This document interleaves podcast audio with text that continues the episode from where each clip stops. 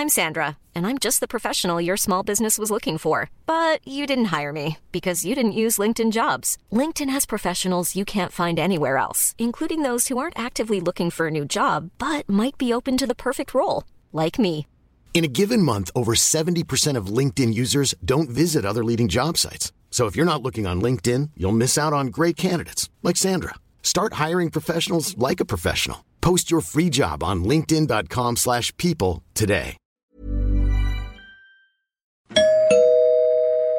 Werbung. Einfach lieben. Einfach glücklich und zufrieden, bis dass der Tod sie scheidet. Das ist noch immer die Idealvorstellung vieler Paare. Im Alltag aber begegnen Paare oft immer wieder den gleichen Konflikten, hängen sie in immer wiederkehrenden Mustern fest.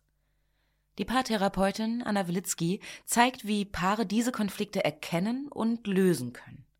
Ihr Hörbuch Einfach lieben ist dabei äußerst unterhaltsam und fundiert und zeigt an vielen Beispielen aus Wilitzkis Praxisalltag, wie eine gute Liebesbeziehung gelingen und der Zauber vom Anfang der Beziehung neu belebt werden kann.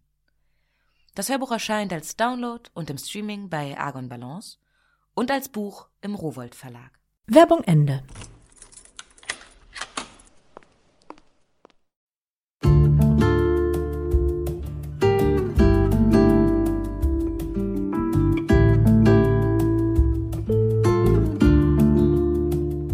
Herzlich willkommen zur neuen Folge von Einfach ganz Leben, dem Podcast für bewusstes Leben. Ich bin Jutta Ribrock, Redakteurin, Hörbuchsprecherin, Moderatorin und in diesem Podcast bin ich alle zwei Wochen im Gespräch mit außergewöhnlichen und faszinierenden Menschen, mit Autorinnen und Autoren, Coaches, Trainern, Ärzten, mit Lebenskünstlern aller Art und wir sprechen über alles, was das Leben entspannter schöner, erfüllter und intensiver macht. Heute ist bei mir Jens Korsen. Er ist Psychologe und Coach für Persönlichkeitsentwicklung und Zielerreichung, Bestsellerautor und Erfinder des Selbstentwicklers. Der Selbstentwickler ist der, der weiß, ich kann mich noch so abmühen, an anderen herum zu manipulieren und sie verändern zu wollen. Das Einzige, das mir wirklich zu einem schönen, erfolgreichen und erfüllten Leben verhilft, ist, mich selbst zu entwickeln. Wie das geht, jetzt alles dazu mit Jens Korsen. Viel Spaß beim Hören.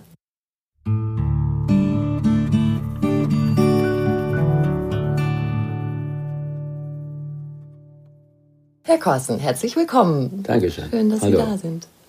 Von Ihnen habe ich ja gelernt, dass es sich lohnt, den Tag gleich am Morgen freundlich zu begrüßen und willkommen zu heißen. Jetzt kommen gleich mal zwei Testfragen, ob Sie heute schon alles richtig gemacht Ja. haben.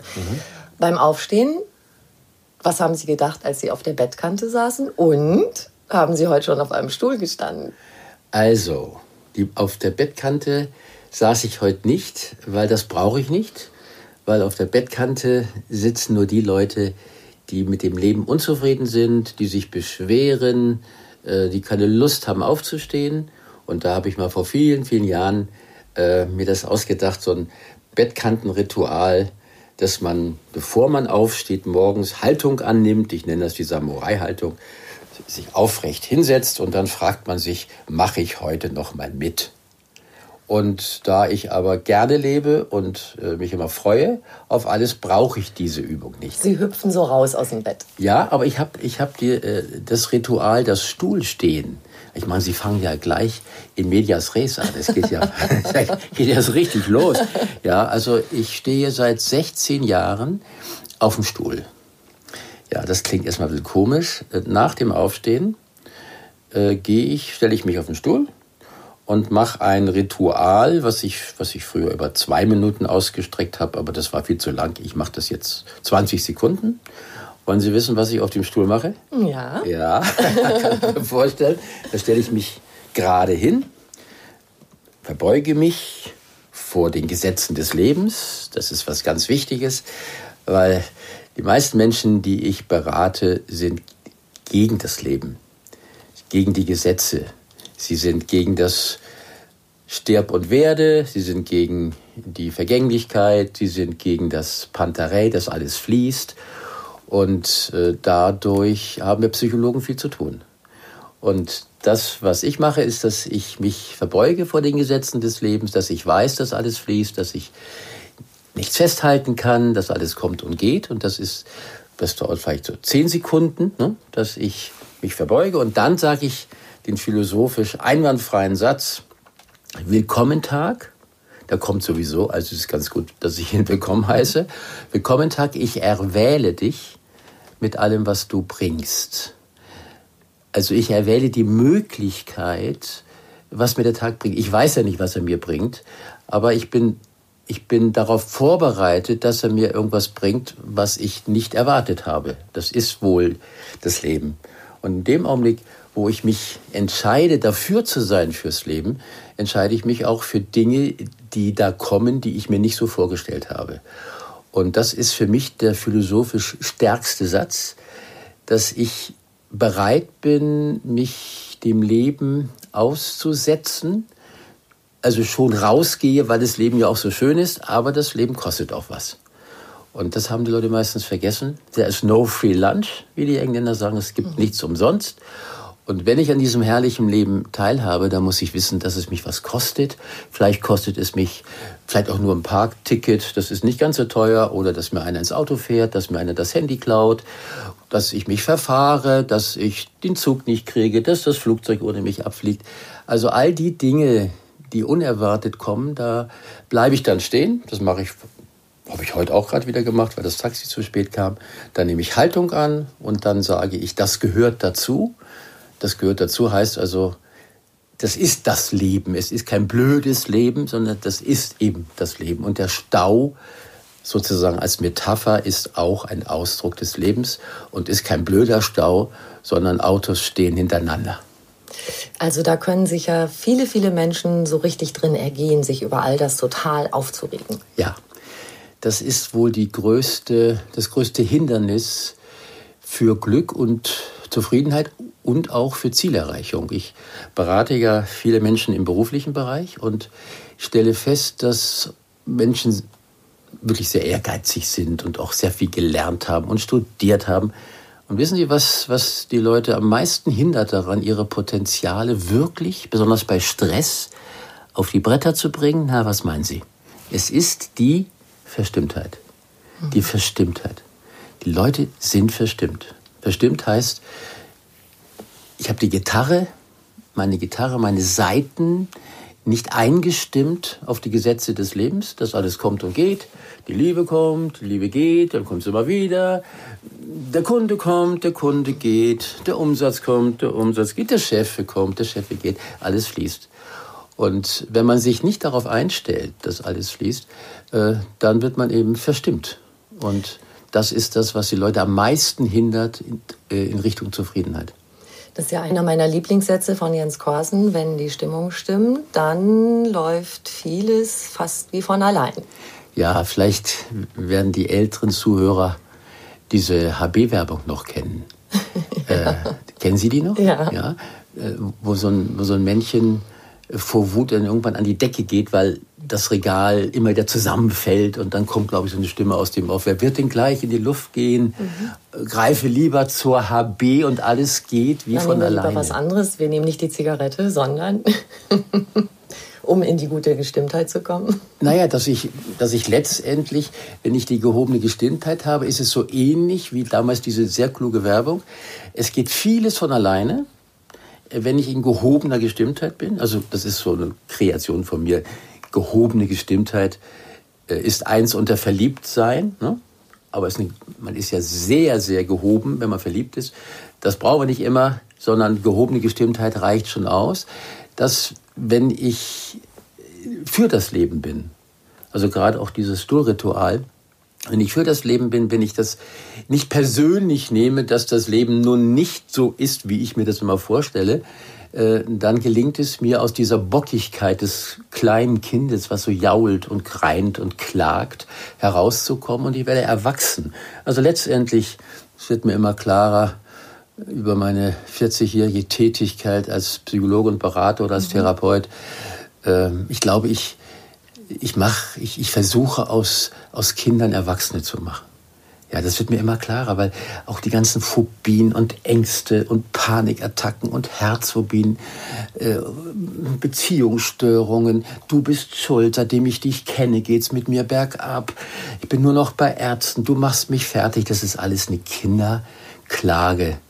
Sache. Und ich glaube, wenn man das ganz tief kapiert, dass man verantwortlich ist für sein Erleben, und da sind wir ja fast schon beim Selbstentwickler, mhm. äh, dann kriegt man sehr viel mehr in den Griff, als wenn man immer äh, die anderen verändern will.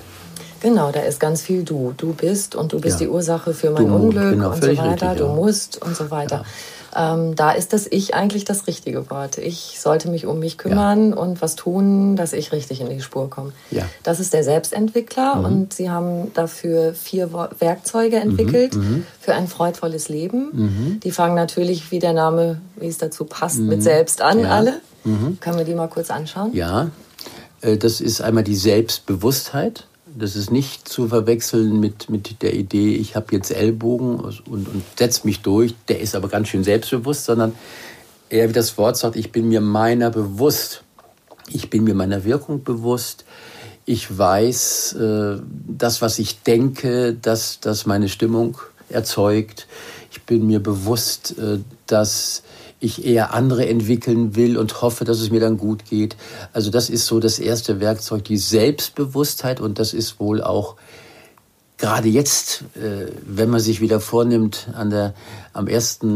Januar, nicht, Silvester sich vornimmt, ich will jetzt weniger essen oder ich will nicht so viel rumschreien, ich will gelassener sein, ich will nicht so äh, mit den Kindern so streng sein, ähm, dann schafft man das ja meistens nicht. Und warum nicht?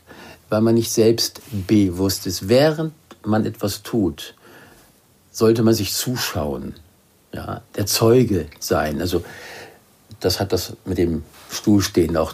Ne? Also ich mhm. stehe auf dem Stuhl und bin kurz der Zeuge, werde mir bewusst, dass ich zum zweiten Mal am Tage aufwache.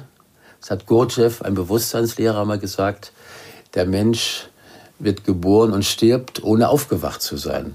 Und es ist wichtig, zum zweiten Male aufzuwachen, nicht nur als Tierchen, sondern als Mensch in Haltung und sich bewusst zu werden, ich bin jetzt in diesem Leben, ich bin verantwortlich für mein Erleben. Und deshalb ist die Bewusstheit wohl ähm, das beste Instrument, um sich zu ändern. Denn der, der nicht weiß, äh, was er tut oder was er denkt, der kann damit nicht aufhören. Ne? Also das deshalb, ja wenn man was ändern will, sich einfach zuschauen, sich auch nicht, äh, nicht vorwerfen, dass man sich schon wieder falsch verhalten hat, sondern dass man Haltung annimmt und sagt, aha, das habe ich jetzt getan, das will ich an sich nicht, aber ich bin natürlich eine Maschine, ich bin eine Rechthabemaschine, ich bin eine Einrede- und äh, Ausredemaschine, aber ich gucke mir meinen Maschinenanteil an nehme Haltung an und weiß, dass es ungünstig ist. Und während ich mir immer wieder zuschaue, dass ich wieder Schokolade esse, obwohl ich sie nicht essen will, dass ich mit den Kindern rumschreie, obwohl ich sie an sich nicht beleidigen möchte und Haltung annehme, dann kann ich das wirklich auch den Hörern schon fast versprechen, dass sie allein durch die Bewusstheit, sich zuzuschauen, wie sie sich ungünstig verhalten, dieses ungünstige Verhalten sich reduziert.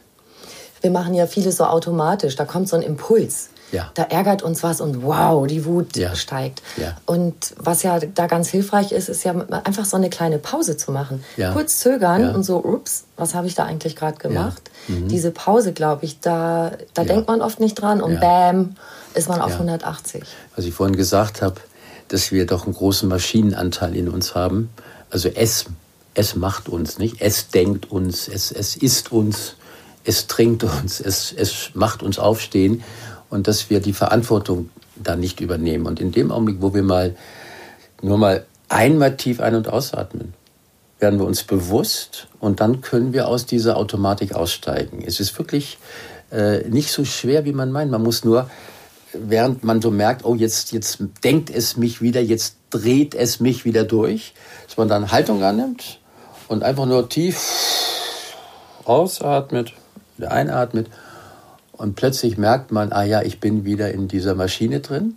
Und dann kann man das, was man sich vorgenommen hat, dann auch wirklich machen.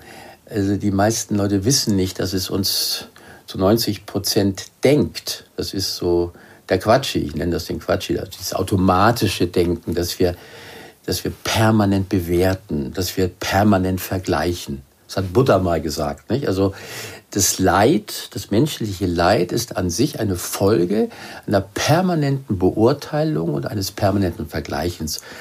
Und wenn wir im Stau stehen äh, und dann sagen, blöder Stau und, und durchdrehen, dann, dann ist es ja nicht so, dass wir im Stau stehen und sagen, was will ich jetzt denken? Ah ja, ich denke mal blöder Stau.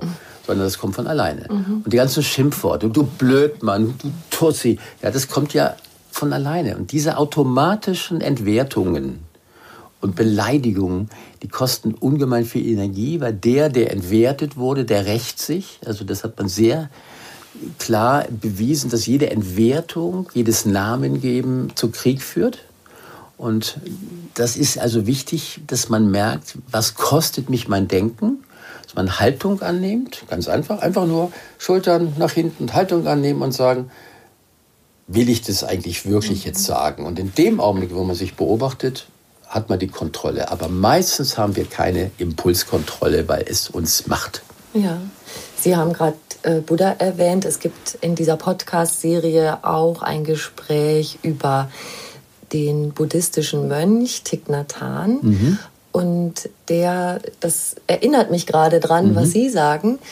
Ähm, Thich Nhat Hanh hat gesagt, wenn du diese Wut aufsteigen spürst, mhm. dann mach diese kleine Pause und umarme deine Wut. Mhm. Guck sie dir mal richtig an, guck auf die Wurzeln der Wut, dann kann sie runtergehen. Und ich muss gerade dran denken, Sie sagen ja auch, okay, da fährt einer im Auto vor mir auf der Überholspur mit 80 und ich könnte durchdrehen. Und ähm, man könnte doch für Spaß sagen, ach, der strahlende Stern vor mir mal wieder. Ja, also mit aller Liebe, ja. der strahlende Stern vor mir traut sich nicht schneller zu fahren. Ich, ich merke, dass Sie das Buch gelesen haben. Ich kenne doch Ihre Bücher. Ja, darum, weil der Zuhörer weiß natürlich nicht, was ein strahlender Stern ja. ist. Das will ich aber kurz erklären. Gerne. Äh, das habe ich aus der Quantenphysik übernommen, dass ja letztendlich alles Energie ist. Und wie kann Energie blöd sein? Energie ist Energie. Also das hilft mir immer sehr, bin ja auch eher vital und auch mal aggressiv. Das lässt aber langsam nach durch meine Philosophie, dass, dass wenn ich spontan sage, mein Gott, du Depp und fahr doch endlich und so, dass ich äh, das wirklich geschafft habe, dass ich dann Haltung annehme und mir vorstelle, dass da vorne ein strahlender Stern ist, also ein Energiebündel, der ja sein sein Thema sozusagen, sein Karma etwas übertrieben lebt und mhm. der mich auch nicht wirklich ärgern will und nicht gegen mich ist, aber der fährt eben so sein Stiefel und das ist nicht immer so mein Stiefel. Und äh, das hilft mir schon, wenn ich dann denke, da vorne ist ein Energie, Energiebündel, also letztendlich ein strahlender Stern und er verhält sich ungünstig. Und äh, diese Unterscheidung, die hilft sehr. Also, dass, dass man unterscheidet zwischen Person und Verhalten. Die Person mhm. ist seit Geburt okay. Das können sich übrigens die Eltern wirklich mal äh, hinter die Ohren schreiben. Ja, ja. dass die Eltern, das ist wirklich, die Eltern entwerten ihre Kinder zu sehr als, als Person. Ne? Und es wäre besser, äh, wenn sie die Person lieben und das Verhalten äh, bekritteln oder auch mal sanktionieren. Nicht? Aber die Person sollte nicht entwertet werden. Mhm. Und so ist es dann, dass ich da vorne ihm sage, ja, dieser strahlende Stern verhält sich ungünstig. ja, und dann kann ich ja auch äh, herausfinden, was könnte ich jetzt tun, um dieses Problem in Anführungsstriche zu lösen. Aber es bringt ja nichts, wenn ich den da vorne beschimpfe, da ändert sich ja gar nichts. Ich komme in die Verstimmtheit. Ich komme in die Opferrolle. Ich bin das arme Schwein, der schon wieder aufgehalten wird von Idioten und finde nicht zu Lösungen. Genau, und davon kriegt ja der da vorne gar nichts mit. Die Verstimmtheit haben ja Sie. Ja, und das grummelt in Ihrem Bauch. Dem, dem geht's gut da vorne. Der fährt zum ersten Mal äh, seine Höchstgeschwindigkeit. Von 80 und, Ja, und fährt sein Karma. und ich habe es mir ganz anders vorgestellt. Dann fällt mir wieder meine, mein Stuhlritual ein, ja. äh, dass ich bereit bin, alles als Trainingseinheit zu sehen. Und äh, das ist übrigens, dass ich das nicht vergesse, weil das ist immer so wichtig, dass ich das sage, weil ja doch viele immer noch nach dem Sinn suchen. Ja, die Sinnsucher, einige gehen nach Indien und suchen den Sinn. Ich bin der Meinung, dass man den Sinn nicht suchen sollte, äh, weil man ihn nicht findet, weil man nicht weiß, wie er ausschaut. Man kann doch nur das finden, wie man weiß, das schaut aus. Aber wenn keiner weiß, wie der Sinn ausschaut, wie soll er ihn dann finden? Und wie, was ist das dann so mit dem Sinn? Den soll man Augen? sich ausdenken. Ah ja. Das ist viel leichter. Also man könnte zum Beispiel sich entscheiden, so wie in der Bibel, am Anfang ist das Wort und ich, Gott, sprach, der Sinn sei für mich folgendes. Ja, und dann kreiere ich den Sinn. Ich habe mal so einen klugen Satz gelesen, der, gut, das passt einem natürlich immer in, die, in den Kram und das merkt man sich dann besser. Der hieß, das Leben wartet darauf, dass du ihm einen Sinn gibst. Also sozusagen die Quantensuppe wartet darauf, sehnsüchtig, gib mir einen Sinn. Und der Selbstentwickler, das ist ja meine Kreation, äh, der sich entschieden hat, am Leben zu wachsen und nicht zu verzagen, das ist schon der Sinn. Dass ich mich entscheide, dass das Leben Therapie ist sozusagen, dass das Leben wohl Entwicklung ist, wenn man sich vorstellt, jede, jeder Keim, jede, es ist ja, keimt dann irgendwann raus, dann wird es eine Pflanze und irgendwann verzweigt es sich und dann trägt es Früchte und irgendwann vergeht es wieder. Und das scheint für mich wenigstens der offensichtliche Sinn zu sein, dass man klein anfängt, ne, als Samen, dass man sich entwickelt und dass man dann wieder vergeht und dass man diesen Prozess der Entwicklung bewusst lebt und dann hat man einen Sinn. Und das Credo des Selbstentwicklers heißt, die Situation ist mein Coach. Also das erlebe ich wirklich ein paar Mal am Tag, dass irgendetwas natürlich nicht so ist, wie ich es mir vorgestellt habe. Dann nehme ich Haltung an, atme einmal äh, tief aus und dann sage ich, habe ich heute Morgen schon erwählt als Möglichkeit. Also die Kurzformel heißt einfach, das gehört dazu. Mhm dass der Zug nicht kommt, eine Stunde später, dass das nicht ist. Das habe ich heute Morgen als Möglichkeit erwählt. Das ist das Leben. Das ist kein blödes Leben. Blöd denke ich nur. Ja, es gibt ja kein blödes Leben. Und ja. wenn Sie jetzt in so eine Situation kommen, jetzt machen wir mal, spielen wir mal so eine Situation ja. durch. Sie sagen, Sie trainieren da dran. Also äh, der Zug kommt nicht, Sie verpassen einen Termin, stehen ja. ewig am Bahnsteig rum und frieren. Ähm, was tun Sie dann? Dann merke ich, dass erstmal der Quatschi kommt. Da bin ich immer noch nicht ganz gefeit. Also der, der sagt er, Scheiße. Obwohl das Wort sollte man wirklich nicht sagen. Man hat festgestellt, wenn man dieses, dieses böse Wort mit SCH mhm. sagt, dass man in dem Augenblick Stresshormone ins Blut kriegt. Die Chemie deines Gedanken bewegt sich in deinem Blut. Also es ist ganz, ganz wichtig, nicht zu fluchen. Aber können Sie mich nachher noch genauer fragen. Wir sagen jetzt zum Ausgleich ganz schnell Schönheit, Liebe, Sonnenschein, dann haben wir das jetzt wettgemacht. ja, genau, genau. Ja, also ich merke ganz kurz noch, es kommt so ein Vegetativ, so, ja, und da nehme ich Haltung an und dann kommt eben der Satz, das gehört dazu, habe mich ja heute Morgen auch dafür entschieden, für die Möglichkeit. Und dann kreuze ich meine Finger, das ist so eine Art Anker, und dann suche ich acht Optionen, also acht Lösungen. Acht deshalb, weil wenn man äh, die Finger so waagerecht hält, dann ist es das Zeichen in Mathemat mathematisch für Unendlichkeit. Mhm. Nicht? Also wir haben unendliche Optionen, nur wenn wir erbost sind und gegen das Leben sind Fällt und uns, uns, schlecht behandelt fühlen vom Schicksal, äh, dann kommen wir nur auf zwei Sachen. Das ist vegetativ, biologisch, raufen oder laufen. Ja, also das ist wirklich unterste Kiste. das, das ist mechanisch. Und um da rauszukommen, kreuze ich die Finger und dann suche ich acht Optionen. Also was könnte ich in Köln? Köln habe ich dann äh, gedacht, äh, was kann ich jetzt tun? Der, der Zug eineinhalb Stunden später. Gut, ich könnte jetzt mir einen Mietwagen nehmen. Ne? ist eine Option. Ich könnte per Anhalter fahren. Ja, könnte man auch, habe ich früher gemacht. Ja, mhm. Ich könnte mh, hm, vielleicht einen Freund besuchen und vielleicht erst morgen weiterfahren. Ich könnte mir überlegen, ob ich überhaupt nach München zurück will. das wäre eine ganz große Idee. Ich bleibe einfach in Köln. Äh, ich gehe jetzt eine Bratwurst essen. Ich habe einen Lieblingsstand ähm, äh, unten in Köln. Da gibt es Bratwurst und da steht dran alles wurscht. Ja, und dann gehe ich da runter. Das passt, ja. das passt denn schön. Und äh, der Witz ist, dass ich dann, auch wenn ich die acht Optionen durchgehe, komme ich letztendlich auf die Option, die ich sowieso mache. Ich warte. Aber jetzt ist ein großer Unterschied. Wenn ich als Opfer warte, ich armes Schwein, der schon wieder hier von irgendwie dazukommt zu spät, äh, schlecht behandelt werde, wenn ich Haltung annehme und alle Optionen durchgehe, dann merke ich plötzlich, dass das Warten letztendlich die beste Option mhm. ist. Und, und, die haben Sie sich dann selber ausgesucht? Dann müssen Sie aber dann geht es mir besser. Ne? Mhm. Dann bin ich nicht mehr Also mein Thema ist von der Ohnmacht in die Eigenmacht.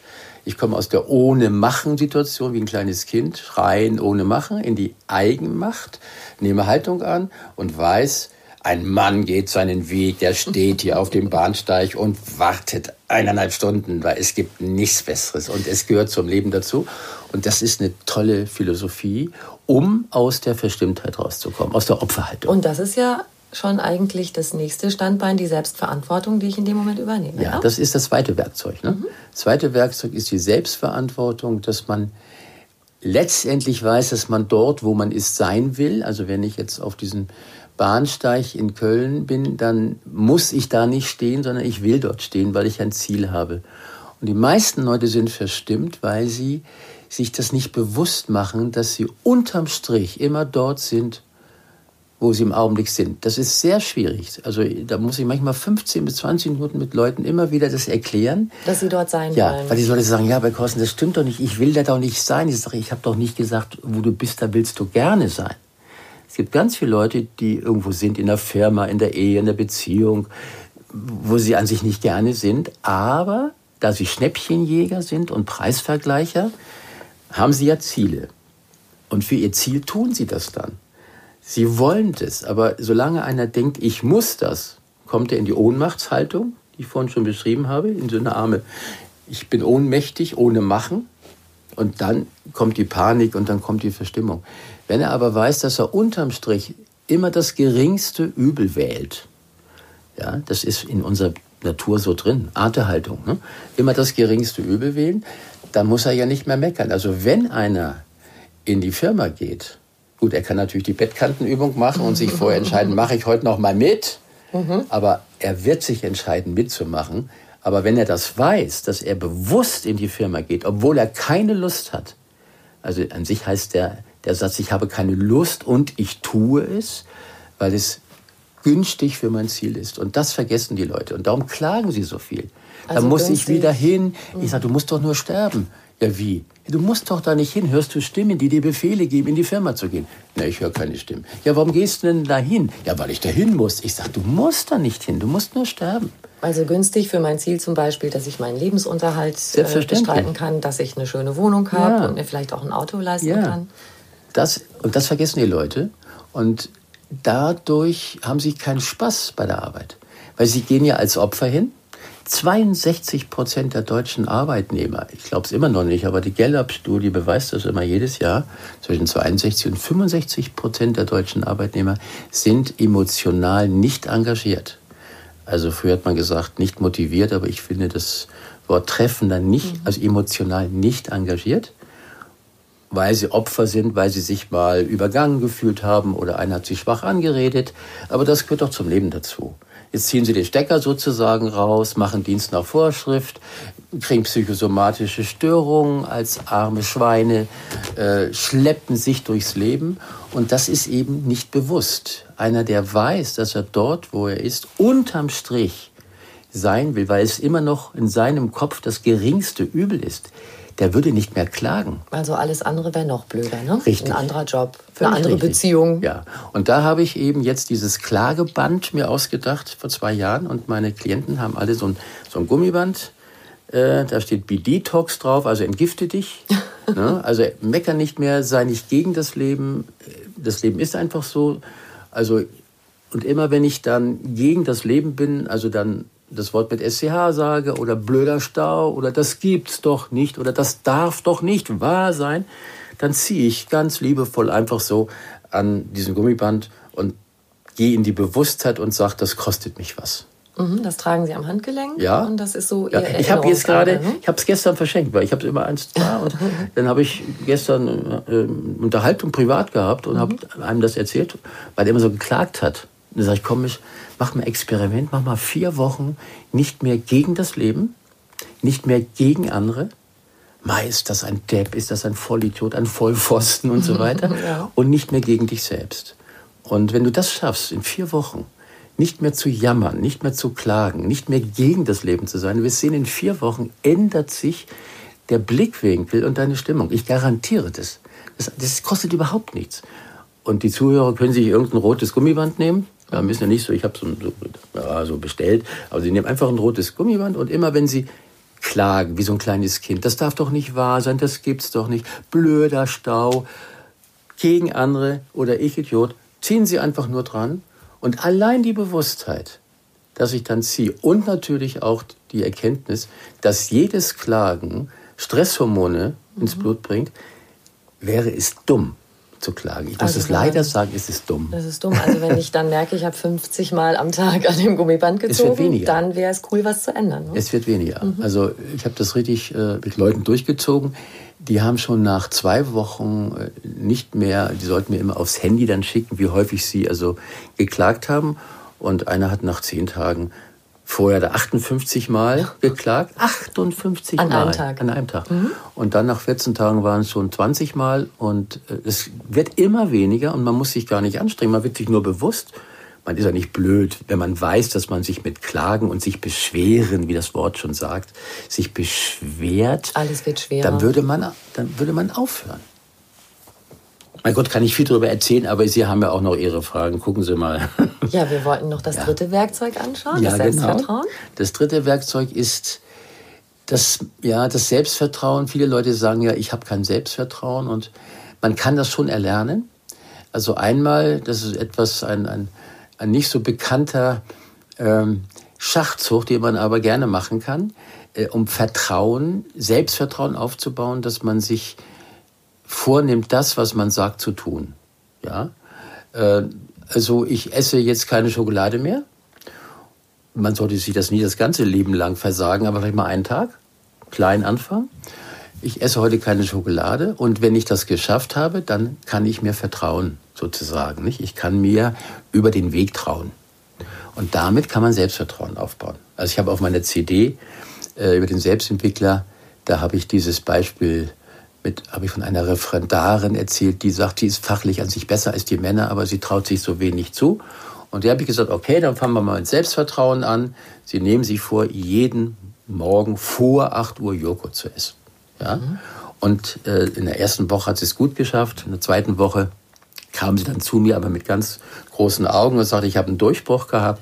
Ich sage, ja, was war denn los? Sagt sie, ja, ich bin abends noch im Nachthemd zum Kühlschrank und wollte mir noch ein Wasser holen und da sehe ich plötzlich kein Joghurt da. Ich hatte aber ein Commitment auf Neudeutsch, eine Vereinbarung mit mir gemacht.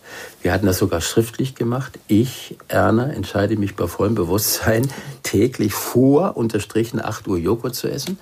Und PS, ich tue es, als ob es um mein Leben geht. Und dann hat sie sich, hat sie sich angezogen, und ist zum Hauptbahnhof mit dem Taxi gefahren und hat sich da noch eine Batterie Joghurt gekauft. Ich weiß noch wie heute, das war ja vor 10, 15 Jahren, äh, das hat 67 D-Mark gekostet. Das Taxi? Das Taxi. Ich wollte gerade sagen, das war ein teurer Joghurt. Ja, aber es hat sich gelohnt, weil sie hat mir drei Jahre später äh, eine Karte aus der Karibik geschickt und da hat sie drauf geschrieben, hallo Coach, ich esse immer noch Joghurt vor 8 Uhr und sie hat sich wohl immer wieder daran erinnert, dass eins der besten Methoden Selbstvertrauen aufzubauen, um dann auch anderen vertrauen zu können. Das weiß man, wer sich selber viel zutraut, hat auch mehr Vertrauen in die Welt und in andere.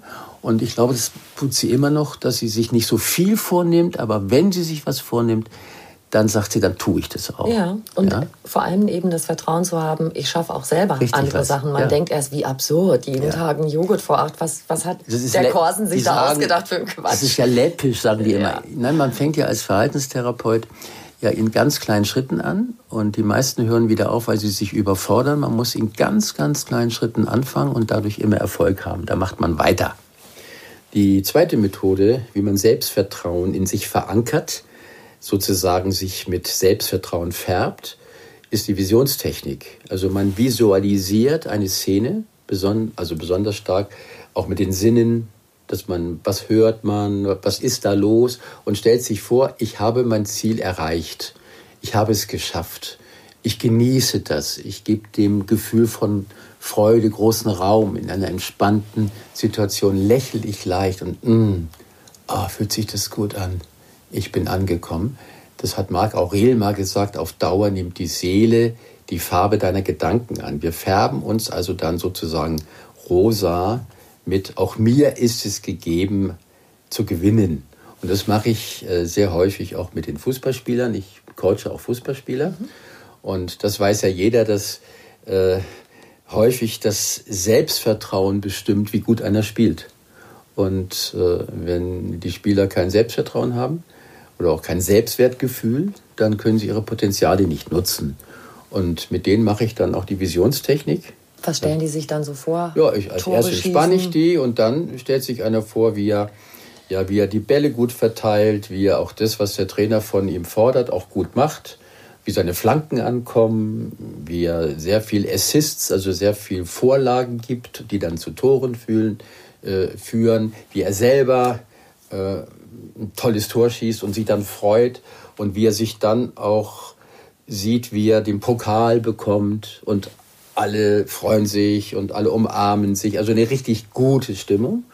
Und wenn man das immer beim Einschlafen in entspannter Haltung sich immer wieder das so vorstellt, dann färbt man sein Unterbewusstsein. Also dann färbt man es mit Selbstvertrauen. Und wenn man dann so nach ein paar Wochen das immer wieder erlebt hat und das Unterbewusstsein kann nicht unterscheiden zwischen Wirklichkeit und Vorstellung mhm. übrigens, ja, mhm. dann glaubt das Unterbewusstsein, in Anführungsstriche, ja, natürlich, ich bin ja so toll, klar. Und plötzlich habe ich wieder ein stärkeres Selbstwertgefühl und kann meine Potenziale nutzen. Dann geht das Tore schießen fast wie von selbst, aber man ja, muss auch noch ja. ein bisschen was dazu tun, oder? Ja, also äh, das ist ganz gut, dass Sie das noch fragen, weil das hätte ich vorhin schon auch mal bei der Bettkante noch sagen können. Äh, ganz wichtig äh, für Erfolg ist natürlich einmal das Selbstvertrauen, dass ich mir das auch zutraue, dass ich das schaffe, dass ich das schon vornehme. Ne? Und aber auch, dass ich etwas wage, dass ich etwas tue, dass ich mich verbessere. Und das nenne ich das innere Spiel gewinnen. Also das äußere Spiel, äh, das ist das, was wir alle kennen, Punkte machen, belohnt werden, Status haben. Das ist so das Wettbewerbsspiel. Und ich sehe aber in den letzten 10, 15 Jahren, ähm, ist das sehr, sehr anstrengend äh, für die Leute auch im beruflichen Bereich, weil durch die Globalisierung das alles schwieriger wird. Äh, wir erreichen die Ziele nicht mehr so leicht und da lassen sich dann doch viele den Schneid abkaufen sozusagen und fühlen sich als Loser. Und das sieht man auch, dass die psychosomatischen Störungen rapide zunehmen und auch die depressiven Verstimmungen. Und das liegt daran, dass die Leute ja sich als Versager fühlen. Mir sagte gerade vor einer Woche, ja, ich bin ein Loser, sagte mir einer. Ich sage, was ist denn das? Ist ja nur ein Wort. Und um jetzt nicht in diese Selbstwertproblematik äh, zu kommen, sollte man sich vornehmen, das innere Spiel zu spielen. Das innere Spiel, kurz erklärt, heißt, ich nehme mir vor, mich anzustrengen. Das mache ich wirklich als Vereinbarung, also morgens auf der Bettkante sozusagen.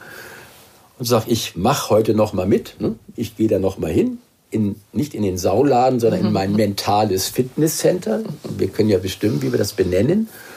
Und ich streng mich an. Ich mache also sozusagen eine Vereinbarung mit mir, dass ich sage, ich gebe das Optimum. Ich gebe mein Bestes. Ja. Mhm. Und der, der das äußere Spiel spielt, der ist eher getrieben durch Perfektionismus. Und man hat aber festgestellt, dass auf Dauer der, der das innere Spiel spielt, also immer auf Optimum, ich gebe heute mein Bestes, ich hole mir Feedback, ich bin bereit, was zu lernen, ich bin ein Selbstentwickler, die Situation ist mein Coach, dass der, der das innere Spiel spielt, auf die Dauer das äußere Spiel leichter gewinnt, häufiger gewinnt.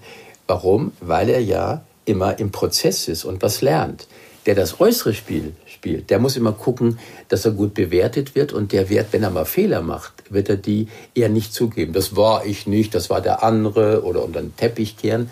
Und deshalb wird der, der das äußere Spiel spielt, nicht so gut sich entwickeln können, weil er ja immer auf Anerkennung mhm. spielt und der andere spielt auf Entwicklung. Also das innere Spiel kann Leute sehr erleichtern, weil sie weniger Schuldgefühle haben. Also man könnte wenn man abends nach Hause kommt, kurz vor der Haustür stehen bleiben, Haltung annehmen und dann sagen, ich habe heute gewonnen. Ich bin ein Winner. Warum? Weil ich mich angestrengt habe. Der Chef hat ein bisschen rumgemosert, ein Kunde hat sich beklagt, mein Gott, das gehört dazu. Wer hat das Problem? Ich habe mich angestrengt.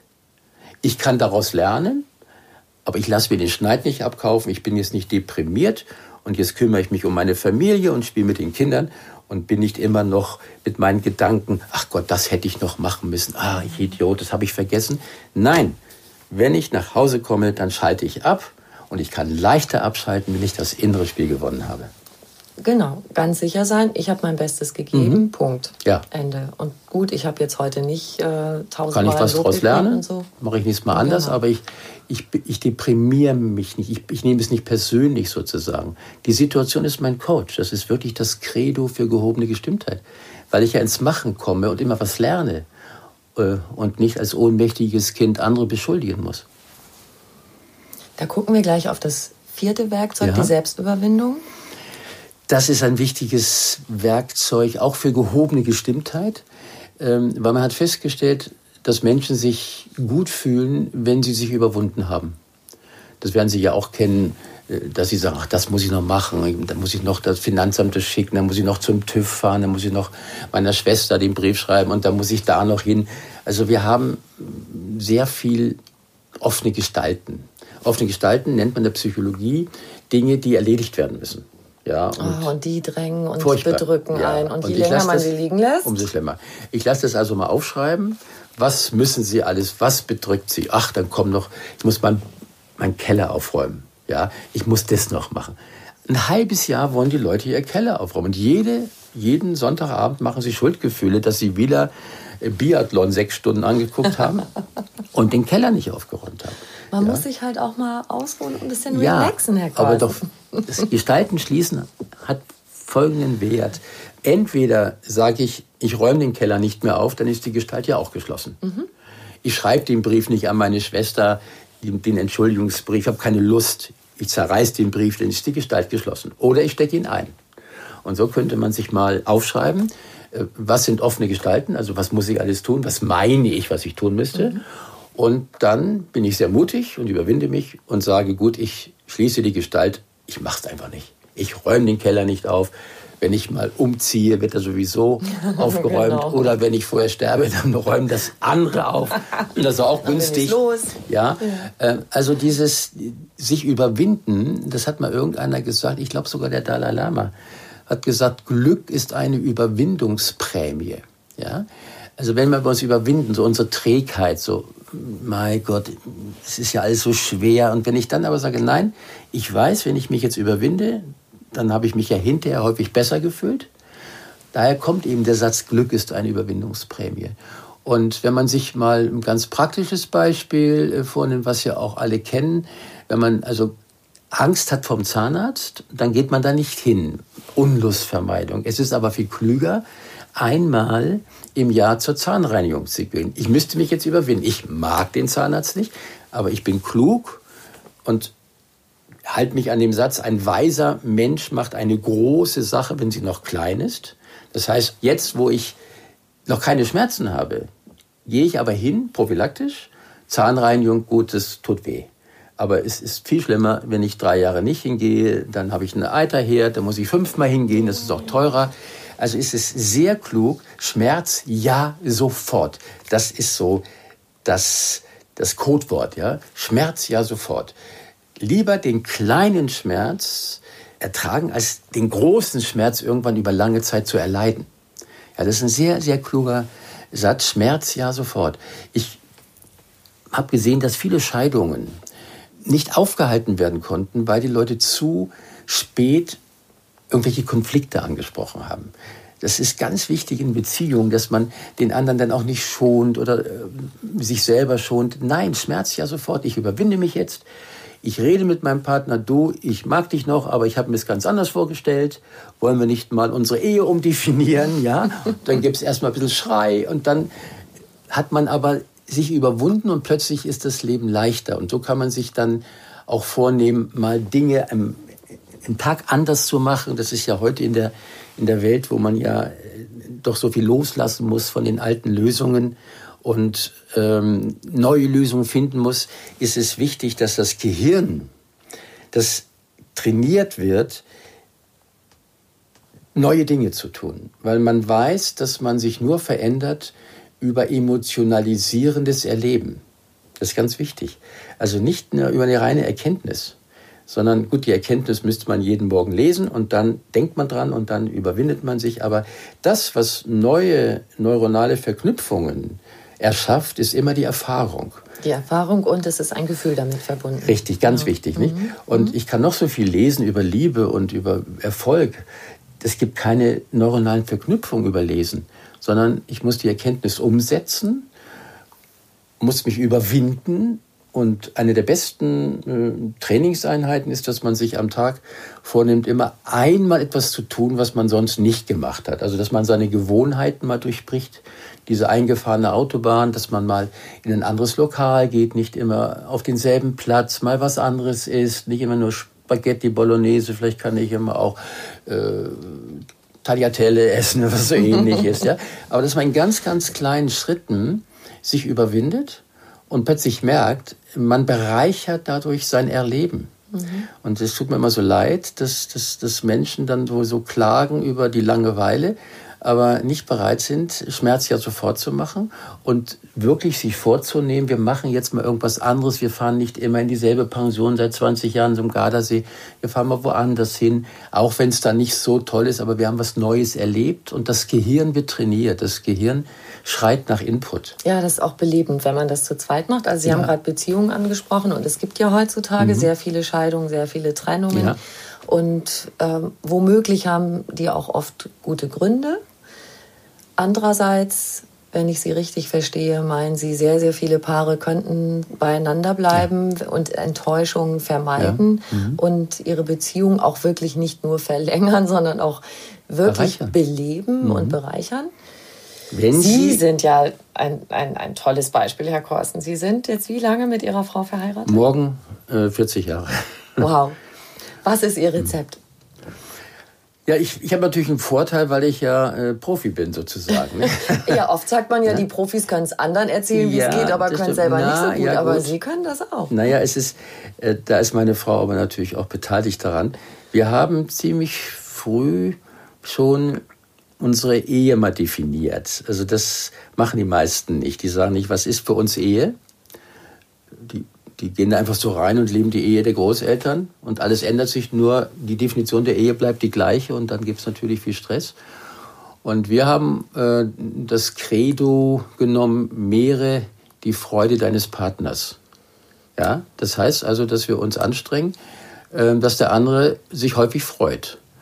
Äh, also ich kann da mal ein Beispiel erzählen. Ich komme aus Stuttgart vom Seminar zurück. Es ist ungefähr so halb zehn, ich bin ungefähr so in Odelshausen und rufe meine Frau an und sage, hallo, wo bist du?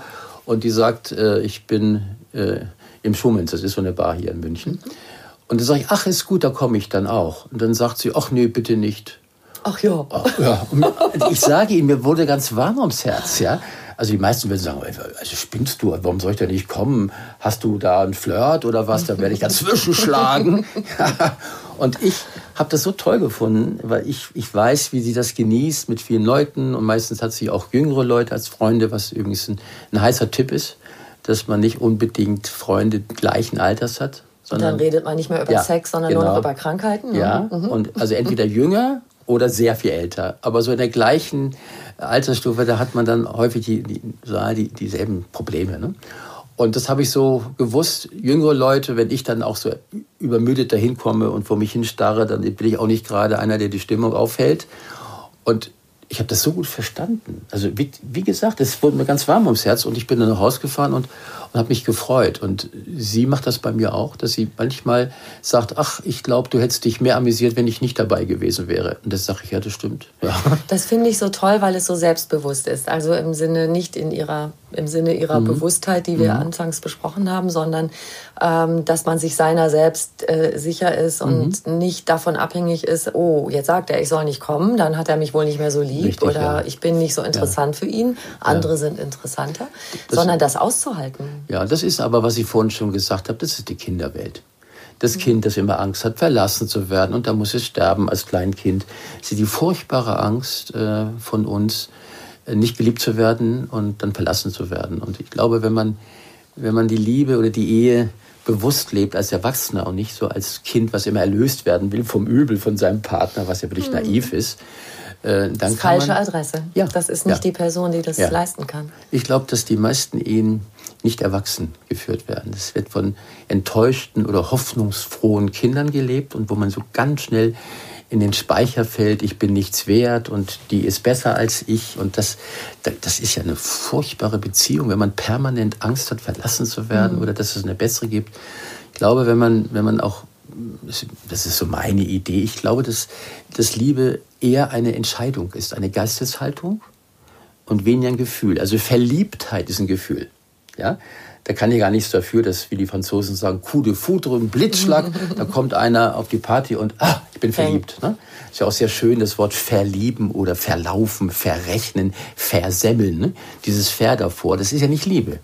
Die Verliebtheit ist ein Geschenk sozusagen.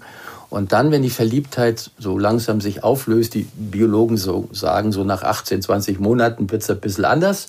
Und dann muss man sich nicht gleich wieder trennen, weil man keine Herz Klopfen hat, wenn man den anderen sieht, sondern dann äh, geht es um die Liebe und das ist eine Haltung, dass man sich entscheidet, den anderen in seiner Einzigartigkeit, auch in seinen vielleicht nicht so günstigen Verhaltensweisen als Gesamtpaket das zu lieben. Das Gesamtpaket, das finde ich ja. einfach einen ganz tollen Gedanken, weil man sieht immer das, was einem so gut ja. gefällt. Das andere möchte man mal aussortieren. Nee, gehört auch dazu. Man entscheidet sich, mhm. den anderen als Gesamtpaket zu lieben und erlaubt sich trotzdem sich aufzuregen über sein ungünstiges Verhalten, aber man regt sich nicht über die Person auf, das haben wir ja schon mal gelernt. Person und Verhalten entkoppeln. Person ist immer okay. Ich gebe ihm keine Namen, ich sage nicht du Psychopath oder du Depp, sondern ich sage, das stört mich jetzt, das ist ungünstig. Wenn man sich entschieden hat, den anderen als, als einzigartiges Wesen zu akzeptieren, dann kann man mit Dingen, die einem nicht so gefallen, besser umgehen. Wenn man aber wie ein Kind ist und immer meint, er müsste so sein, wie man sich vorgestellt hat oder wie meine Mama war oder wie mein Papa war, ja, also das ist wirklich tragisch, dass, dass viele Menschen ihre Ehe nicht als Erwachsene leben, sondern immer als Kinder, die ganz tief die Sehnsucht haben, erlöst zu werden vom Übel. Der Mann soll mich erlösen, die Frau soll mich erlösen. Und dieser Erlösungsgedanke macht wirklich Schwierigkeiten. Ich finde es sehr viel besser, die Ehe als, als Wachstumsort zu bezeichnen. Dass man zum Beispiel nicht den anderen entwickeln will, sondern dass man sagt, würdest du mich coachen, würdest du mir helfen, diese etwas ungünstige Verhaltensweise, die dich so ärgert, die ich auch nicht so toll finde, könntest du mir da Bingo sagen oder irgendein Wort, dass ich da aufwache zum zweiten Mal am Tag, nicht so mechanisch bin. Und ich glaube, die Ehe als Entwicklungsort macht richtig Spaß aber die Ehe als Erlösungsort ist ein Horror. Also wenn ich was mache, was ich vielleicht auch selber gar nicht so an mir selber toll finde, mhm. dass mein Partner sagt, ja. da ist es wieder, genau. ich magst du mal drauf gucken. Ich legitimiere, das ist ganz wichtig, ich legitimiere meinen Partner, würdest du mich bitte coachen, damit ich mich entwickle? Ja, und dann lässt man eben los von dieser, ja, Der nicht so tollen Gewohnheit, ich, ich will dich ändern, nicht? Mhm. Weil der andere spürt ja immer, wenn die an mir rummeckert oder der, dann mag der mich wohl nicht. Ne? Also einfach umkehren. Nicht ich will den anderen entwickeln, sondern würdest du mir helfen, dies Verhalten oder das äh, zu lassen. Vielen Dank, dass du mich coacht. Und es ist ja auch so, was Sie eben angesprochen haben mit der Verliebtheit. In langen Beziehungen ist es ja wirklich so, das fühlt man dann mal eine Weile nicht so, das Feuer und so. Mhm. Aber wir alle wissen doch auch, dass es diese Momente immer wieder gibt, auch in langen Beziehungen. Dass ich habe das mal erlebt und mhm. habe mich verabredet mit meinem eigenen Ehemann äh, und mit den Kindern, dass wir zusammen eine Zugfahrt machen. Und dann bin ich auf den Bahnsteig gegangen und dachte auf einmal, hm, da ist mein Mann. Ja. Und mein Herz hüpfte. Das, das, das kommt ja immer wieder vor. Es kommt dann vor, wenn man sich die Herzlichkeit bewahrt. Mhm. Also ich glaube, dass das Wichtigste einer Beziehung ist, ist eine Offenheit. Also Sie haben mich ja vorhin noch gefragt, was wäre das Geheimnis? Ne? Also mhm. einmal mehre die Freude deines Partners und das Zweite ist, eine Balance zu finden zwischen Distanz und Nähe. Und bei den Frauen sehe ich, dann, wenn die so verliebt sind, äh, ganz narrisch, ja, dann ähm, kleben sie zu, dann gehen sie zu nah ran. Sie treffen sich nicht mehr äh, mit Freundinnen, sie vernachlässigen sie, das war das Wort, ihre Freundin. Und weil der Mann auch sagt, was willst du denn die da immer treffen? Mit denen spielst du mir nicht. Die haben schlechten Einfluss auf dich. Und das ist ganz, ganz wichtig. Schmerz ja sofort. auch da sich zu wehren und sagen, nein, das ist ein unveräußerlicher Wert, was sehr wichtig ist. Ein unveräußerlicher Wert ist, dass ich meine Freundin treffe, weil so wie ich mit denen lache, tut mir leid, nichts gegen dich, kann ich mit dir nicht lachen. ja. ja, oder ist was anderes. Und ich sage auch immer, die Freundinnen und Freunde, die bleiben. Ja, ja, ja. Also wenn man sie pflegt. Wenn man sie pflegt. Ja, so und wenn man es. aber dann plötzlich nicht mehr anruft und so und dann immer nur, wenn man dann keinen kein Mann hat, dann ruft man wieder an. Ich glaube, das ist ganz wichtig, mhm. diese Nähe und Distanz. Äh, zu nahe geht auch die Erotik weg. Die Distanz hat ja auch was mit wieder erobern zu tun. Auch und, eine schöne Sache. Ja, und auch mit, mit Erwachsensein, dass man seine eigenen Leute hat, dass man nicht nur Freude hat mit seinem Partner. Dem Augenblick, wo man seine ganze Freude nur noch abhängig macht von dem Partner, wird man ihn häufig hassen, weil er meine Erwartungen nicht erfüllt, weil er mich im Stich lässt und äh, das nicht mir gibt, was ich mir erwartet habe. Also deshalb ist es wichtig, erwachsen zu sein und sich selber Freude zu machen und dann bleiben Leute auch gerne zusammen, wenn auch der Partner nicht so spürt, er ist verantwortlich für das Erleben des anderen. Also so Sätze, wie, wie ich in der Eheberatung früher gehört habe, seitdem ich dich kenne, geht es mit mir bergab oder so. Ja. Bitter. Hm. Also, 40. Hochzeitstag, Herr Korsen. Ja. Was es denn da bei Ihnen? Äh, ja, also meine Frau hat mal irgendwann gesagt, äh, sie mag Luftballons so gerne. Und dann bin ich auf diese herrliche Idee gekommen, ähm, und anzurufen und am Samstag, also morgen um halb zehn, da ist Gott sei Dank meine Frau sogar beim Friseur, dann, dann kann ich das in Empfang nehmen, diese 40 Luftballons und die lasse ich dann bei uns in der Wohnung herumfliegen.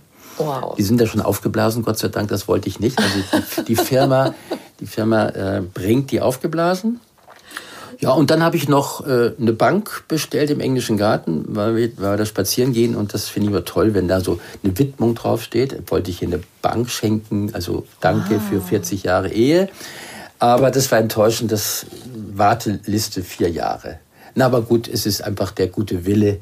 Aber ich muss vier Jahre warten, bis ich diese Bank bekomme, weil das wahrscheinlich so viele machen. Dann und jetzt sage ich das auch noch und machen es noch mehr Leute. ja. Dann ja. sind wir bei 44. Das heißt, das ja, ist dann auch werde ich wahrscheinlich gleich vielen Dank für 45 Jahre, das, ich du, sagen, ist auch wo du mich bereichert Zeit. hast, wo du mich bereichert hast. Und einen tollen Strauß Blumen? Das habe ich, hole ich gleich ab nach dem Interview und habe ganz tolle äh, weiße Rosen, aber die haben so einen besonderen Namen, die hole ich dann ab. Ja, das mache ich gleich anschließend. Also Wunderbar. mehr ist nicht drin. Das Sie sind ja ein echter Traummann, Herr Korsen. ich glaube, ja, Sie gehen auch ja. shoppen mit Ihrer Frau. Das macht ja auch nicht jedermann, oder? Ja, das habe ich mir angewöhnt, äh, nach dem Motto, mehre die Freude deines Partners, ja. Äh, dass ich früher mit ihr shoppen gegangen bin und die Süddeutsche gelesen habe und das war nicht liebevoll. Und jetzt mache ich das wirklich so, wenn ich etwas tue, mache ich es mit ganzem Herzen. Das ist ein Geheimtipp. Wenn du etwas tust, mach es mit ganzem Herzen oder mach es doch gar nicht. Aber wenn du dazwischen rumnörgelst und du hast doch schon einen Mantel, warum willst du wieder ein? Nein, ich gehe da mit und bemühe mich, ihr Freude zu machen. Das heißt, ich lasse mich einführen in die Geheimnisse von, von Qualitäten und von Preisen und wie sie das kombiniert, was Teures mit, mit einer Klamotte, die etwas günstiger ist. Und ich lasse mich aufklären und das macht ihr Spaß und dann, dann habe ich ihrer Freude gedient und das bekomme ich zurück. Mehr muss man an sich nicht wissen über Eheführung. Mehre die Freude ja. deines Partners. Ja. Und das strahlt auf sie zurück. Ja, und natürlich entwickle ihn nicht, sondern entwickle dich. Mhm. Damit du deine Persönlichkeit entwickelst und philosophischer lebst, indem du weißt, dass das Leben eben nicht so sein muss, wie du es dir vorstellst. Und dass, wenn es häufig so ist, wie du es dir nicht vorgestellt hast, einfach Haltung annimmst und denkst, das gehört dazu und dir dann deine Lösungen suchst, wie wir vorhin schon gesagt haben. Sie arbeiten ja auch seit Jahrzehnten ganz viel mit Managern, machen mhm. die ganz viele Coaching-Seminare. Wahrscheinlich können Sie die gar nicht mehr zählen und schon gar nicht, wie viele Menschen Sie damit geholfen haben. Was beseelt Sie da? Das mm, ja, also ich bin ja jetzt 76 und äh, einige sagen, Jens, willst du nicht aufhören zu arbeiten? Sie könnten in den wohlverdienten Ruhestand Ja, gehen. ja, genau. Also manchmal ist ein bisschen Neid dahinter, dass ich noch so gut drauf bin mhm. und wie Spaß habe. Ähm, nein, ich, ich werde so lange Vorträge halten. Ich halte jetzt eben doch mehr Vorträge als Seminare. oder auch Einzelcoaching. Und das beseelt mich sehr. Also nach so einem Vortrag fühle ich mich richtig aufgeladen, weil ich auch spüre, äh, dass da eine Resonanz da ist. Nicht? Leute schreiben mir ja auch, auch der Briefe, dass meine CD äh, ihr Leben verändert hat, also die CD des Selbstentwicklers oder meine, meine Bücher. Also es ist natürlich schön, wenn man Anerkennung bekommt und wenn man wirklich spürt, dass das auf fruchtbaren Boden fällt und dass manchmal Leute nur meine CDs anhören und sagen, das hat sie erleichtert. Warum soll ich auf diese Anerkennung verzichten und gleichzeitig mich freuen, äh, dass die Menschen nicht mehr so viel leiden, weil Leid ist selbstgemacht. Nicht? Trauer ist eine biologische Reaktion, aber Leid, Leid ist immer die Folge von, das darf doch nicht wahr sein oder ich habe es mir anders vorgestellt. Sind wir da bei Ihrem Sinnsatz, weil wir ja eben darüber gesprochen haben? Naja gut, mein, mein Sinn ist ja, dass ich mich entschieden habe, am Leben zu wachsen und nicht zu verzagen und dass ich alles als Trainingseinheit sehe. Das ist wirklich den ganzen Tag, wenn mir irgendwas passiert, dann nehme ich Haltung an und sage, das gehört dazu, Trainingseinheit und dann suche ich Lösungen. Das ist eine ganz einfache Philosophie. Muss man nicht viel lesen und auch nicht viel Esoterik machen. Äh, ich glaube, Spiritualität heißt ja an sich nur Bewusstheit in der Gegenwart bewusst zu sein, dass man lebt, dass man dankbar ist. Also das kann ich Ihnen zum Schluss noch sagen, was, was sehr gut mir hilft und auch anderen, dass ich abends ähm, so vier Punkte habe, so wie so eine Wolldecke, die ich so über mich ziehe. Und jede Ecke ist so ein Dankbarkeitspunkt. Nicht? Also man hat festgestellt, die Mediziner haben das festgestellt, dass eines der besten Medikamente äh, ja, gegen, gegen Krankheiten ja, und gegen Verstimmung ist die Dankbarkeit. Ja, also das körpereigene Abwehrsystem wird gestärkt über Dankbarkeit. Und wir sind in unserer Wohlstandsgesellschaft tragischerweise sehr, sehr defizitorientiert. Wir gucken, was alles nicht ja, funktioniert. Wir gucken immer und mhm. die Werbung und so weiter, was uns noch fehlt zu unserem Glück. Und diese Seinsorientierung, dass man einfach mal dankbar ist, dass man lebt oder was man schon alles hat, geht uns verloren und dadurch sind wir alle etwas verstimmt. Und das ist deshalb eine gute Methode, auch aus der Verstimmtheit in die gehobene Gestimmtheit zu kommen, dass man jeden Abend im Bett sich einfach mal die Augen zumacht und sich entspannt und dann sich bedankt für die gute Beziehung oder dass man gesund ist und geistig rege oder dass man Spaß hat an dem und dem, dass man Freunde hat. Auch was man schon geschafft hat. Weil Leute haben ja so viel geschafft, die haben so viel Prüfung gemacht, das vergessen die alles ach, ich habe schon wieder versagt. Aber du hast doch, was du alles geschafft hast. Und dann hast du gearbeitet und hast dich überwunden. Jetzt konzentriere dich mal drauf, was hast du alles geschafft? Was kannst du alles? Wie bist du? Nicht immer, ach, ich bin ein ängstlicher Typ. Nein, sag doch, ich bin ein fürsorglicher Typ, ich kann mitfühlen. Konzentriere dich auf die Stärken und nicht immer auf die Schwächen. Das ist eine echte Krankheit oder eine, eine blöde Angewohnheit, so immer rumzumeckern. Das würde ich Sie gern noch kurz fragen, weil genau das fällt mir auf, dass ganz viele Erwachsene immer noch so wahnsinnig damit kämpfen und zu tun haben mit diesem Selbstwert. Und dass wir unglaublich gut da drin sind, uns alles Mögliche aufzuzählen, was wir nicht so toll machen, nicht so mhm. toll können. Mhm. Ist es eine, ein gesellschaftliches Phänomen? Ist es ein Erziehungsding, was wir von Generation zu Generation weitergeben? Warum ist das so oft so viel stärker? Klar begegnet man selbstbewussten Menschen, die sagen, hey, ich bin echt ein toller Hecht ja. und ich bin mhm. ähm, als Frau auch gut unterwegs, ja. ähm, als Managerin, als mhm. Familienfrau, wie mhm. auch immer. Mir kommt es trotzdem so vor, dass bei diesem Thema Selbstwert mhm. diese negative Seite in der Regel viel stärker ist. Ja, das, das kommt aus unserer Kindheit. Also die Eltern meinen es ja immer gut mit uns, aber es ist nicht immer das Beste, was die Eltern mhm. äh, uns Gutes tun wollen. Und die Eltern unterscheiden eben nicht zwischen Person und Verhalten, die entwerten die Person. Die sagen zum Beispiel, du bist ein Faulpelz oder du bist schlampig, du kriegst keinen Mann, du bist schlampig äh, oder du Rumtreiber oder du Lügner oder es gibt ja ungemein viel ja, Beleidigung und wenn das Kind das immer wieder hört, dann glaubt es das. Also wenn ein Vater immer zu seinem Sohn sagt, du bist faul, dann sagt der Sohn, naja, mein Papa will es schon wissen, ei, ei, Sir, dann will ich mal faul sein. Das ist ein, hypnotischer Auftrag sozusagen. Also alle Du bist Aussagen sind hypnotische Aufträge für den anderen und das Unterbewusstsein wird das dann irgendwann auch durchziehen. Ja, wenn der meint, dass ich ein Schlamper bin, dann bin ich es eben. Ja, und ich glaube, dieses mindere Selbstwertgefühl kommt ganz stark aus der Erziehung, dass Eltern nicht darauf achten, keine Du-Aussagen zu machen und eben die Person nicht zu entwerten. Und das dann natürlich der Wettbewerb, unsere Leistungsgesellschaft, die immer sagen, du musst noch mehr, du musst noch besser, noch weiter, noch höher, also das äußere Spiel. Sie den Schneid abkaufen lassen vom äußeren Spiel und dadurch immer beladen sind und sich vergleichen, weil der hat mehr und wollen Sie mal hersehen. Und, und das ist schon, das ist keine Veranlagung, dass der Mensch auf die Erde kommt, um sich zu bejammern. Äh, das, mein Freund Hirschhausen, der ja so bekannt ist, der hat das mal schön gesagt, der Mensch hat einen Frontallappen, also vorne, mhm. äh, der, der, Bewusste, und der Deutsche hat einen Jammerlappen. ja, da vorne. Und das ist schon sehr undankbar, finde ich nicht. Also wir leben hier doch wirklich in einer guten Atmosphäre und vergleichsweise mit anderen Ländern geht es uns wirklich sehr gut. Es ne? geht uns wirklich fantastisch und äh, Ihren Worten entnehme ich, dass wir, dass wir das tatsächlich sehr viel weitergeben von Generation ja, zu Generation. Ja. Sie haben ja auch ähm, zusammen mit Dr. Thomas Fuchs das Buch Familienglück ja geschrieben. Daher kennen wir zwei uns auch, weil ich sie dabei unterstützt. Mhm. Äh, und zwar sehr gut. Dankeschön. Bitte. Ähm, und deshalb äh, sehr schön, wenn Sie einfach nochmal mit diesem Ausrufezeichen sagen, liebe Eltern, unterbrecht diese Abfolge mhm. von Generation ja. zu Generation. Ihr könnt das bei euren Kindern anders machen ja. und dafür für Glück sorgen. Und da möchte ich Sie auch nochmal fragen, was ist für Sie persönlich Glück? Ja, also ähm, ich, ich meine, dass das Wort Glück überstrapaziert wird und ich finde es fast gefährlich.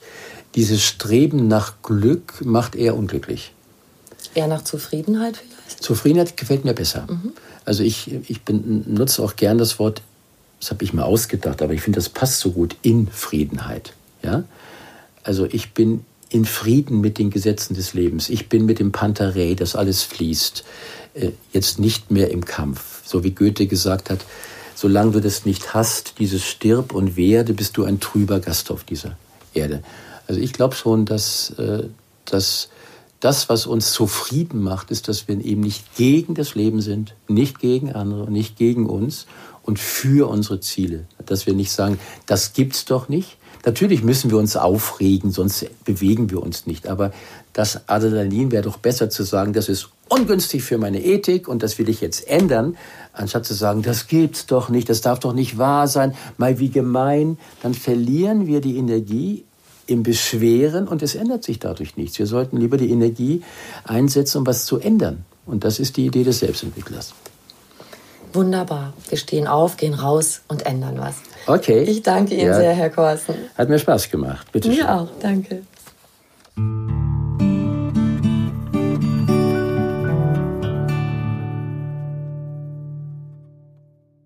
noch viel mehr Tipps und Anregungen für einen bewussten Lebensstil und alles rund um die Themen Achtsamkeit, gesunde Ernährung, Work-Life-Balance findet ihr auf einfachganzleben.de. Und weitere Podcasts gibt es auf podcast.argon- verlag.de. Ihr könnt diesen Podcast überall hören, wo es Podcasts gibt und dort auch kostenlos abonnieren. Alle zwei Wochen gibt's eine neue Folge und ich freue mich, wenn ihr wieder reinhört. Ciao.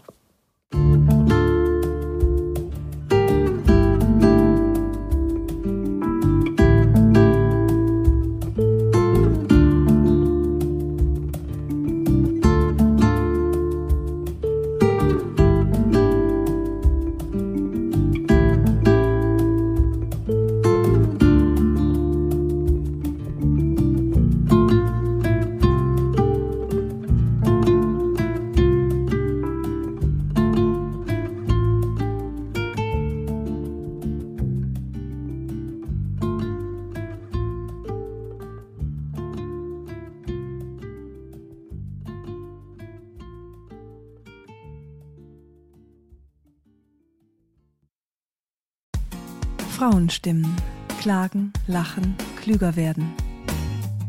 Ich bin Ildiko von Kürti, ich bin Buchautorin und Journalistin und in meinem Podcast spreche ich alle zwei Wochen mit lebensklugen und mutigen Frauen über das Loslassen und das Aufbrechen, das Verlieren, das Suchen und das Finden. Ich bin stolz darauf, wie viele wunderbare Frauen bereits bei mir zu Gast waren. Unter ihnen Stefanie Stahl, Maria Furtwängler, Annika Decker oder Gerburg Jahnke. Und ich freue mich auf alle, die noch kommen. Ihr könnt Frauenstimmen überall dort hören, wo es Podcasts gibt. Herzlich und hoffentlich auf bald. Eure Ildiko.